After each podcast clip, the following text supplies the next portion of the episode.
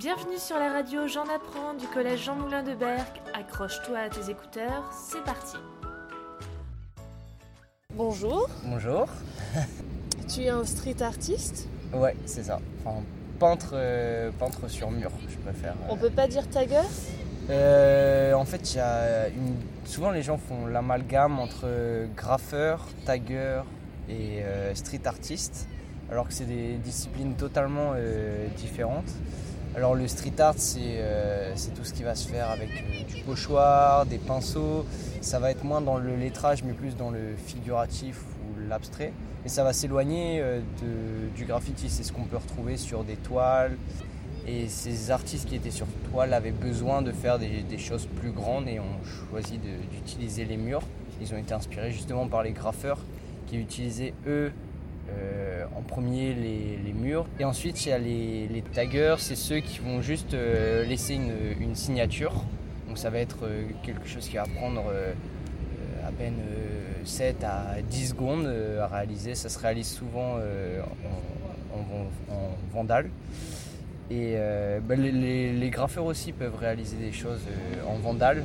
Il y, a des, il y a des pièces qui prennent plus ou moins de temps. Il y a des choses qui peuvent prendre 10 minutes comme 3 heures. Ton nom de street artiste c'est Siam. Ouais, Pourquoi euh, ne pas utiliser ton vrai nom? Euh, bah, euh, c'est pour, euh, pour éviter tous les problèmes avec euh, la police, enfin, pour éviter d'être recherché, euh, tout ça. Et euh, Siam, ça vient de, d'un livre que me lisait euh, ma mère quand j'étais, j'étais enfant.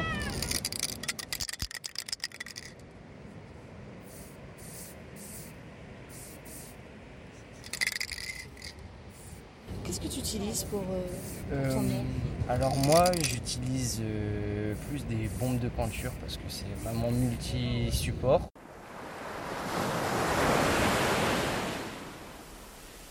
Et il y, a- il y a des performances qui se font, euh, qui se font dans, dans la rue, dans l'espace urbain. Et je pense même que... Enfin, je, je pense que ce qui englobe le mieux euh, tous, ces termes, c'est euh, artiste euh, urbain, parce que le fait de, se déplacer, d'aller dans la rue, de, de regarder, il y a un regard qui se développe aussi vis-à-vis de, la rue. Moi, pour moi, le, graffiti a son, essence même et se passe dans la rue, sans autorisation, et, je trouve que si on lui enlève ça, ça perd tout son charme. Chercher l'endroit où on se fera pas euh, attraper. de- Il y a aussi l'adrénaline aussi qui fait partie de, cette performance. Euh, et après, moi, je, peins aussi énormément dans, des, dans des terrains où je suis autorisé. C'est- toujours un plaisir de toute façon de peindre. Donc moi, je vois, je vois pas de, de problème à se faire de l'argent euh, là-dessus. Il y en a plein qui le font.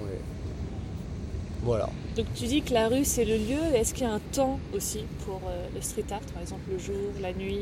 Euh, bah ouais, il- enfin, il- quand il autorisé, souvent ça se passe euh, le jour. Moi, quand je viens sur les plages, je le fais, euh, je le fais de jour, c'est plus, c'est plus pratique. Mais euh, ouais, il y a souvent ça se passe, euh, ça se passe la nuit et parfois même en pleine journée. Il y a des villes comme, enfin, maintenant je suis à Paris et je vois des villes comme euh, Aubervilliers qui, qui sont, qui sont un peu en détérioration ou Vitry aussi. Et tout se passe vraiment en pleine journée, on a le droit de peindre euh, où on veut et ça c'est c'est extra. Si des jeunes collégiens veulent se lancer dans le street art, quel conseil tu leur donnerais?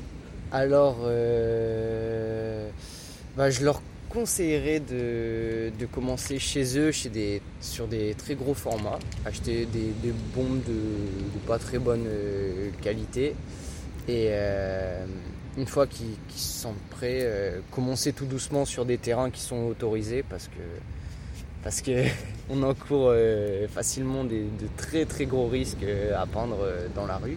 Mais ouais, commencer sur des terrains autorisés, faire attention aussi, euh, euh, bien connaître le, le milieu dans lequel on se lance, se renseigner. Moi, je me souviens avoir lu euh, énormément de bouquins avant de, pratiquer. Et, et après, il faut se lancer, hein, faut se lancer. Si nos auditeurs essaient de trouver tes œuvres sur les blocos, à quoi peuvent-ils les reconnaître? Euh, bah là, je, signe Siam évidemment, donc du coup on peut reconnaître par, par la signature. Et, après, si je devais décrire, j'ai un, j'ai un univers qui s'inspire euh, énormément d'un temps passé aussi, de, quelque chose. Je cherche vraiment quelque chose euh, qui se passe hors du temps.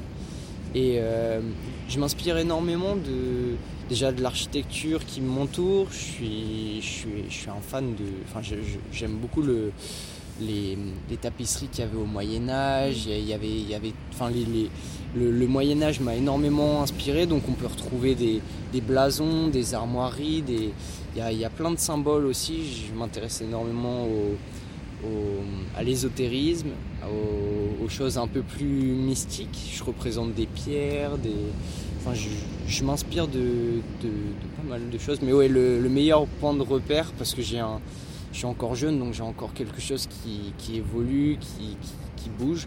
Mais le meilleur euh, repère, c'est euh, la signature euh, Siam.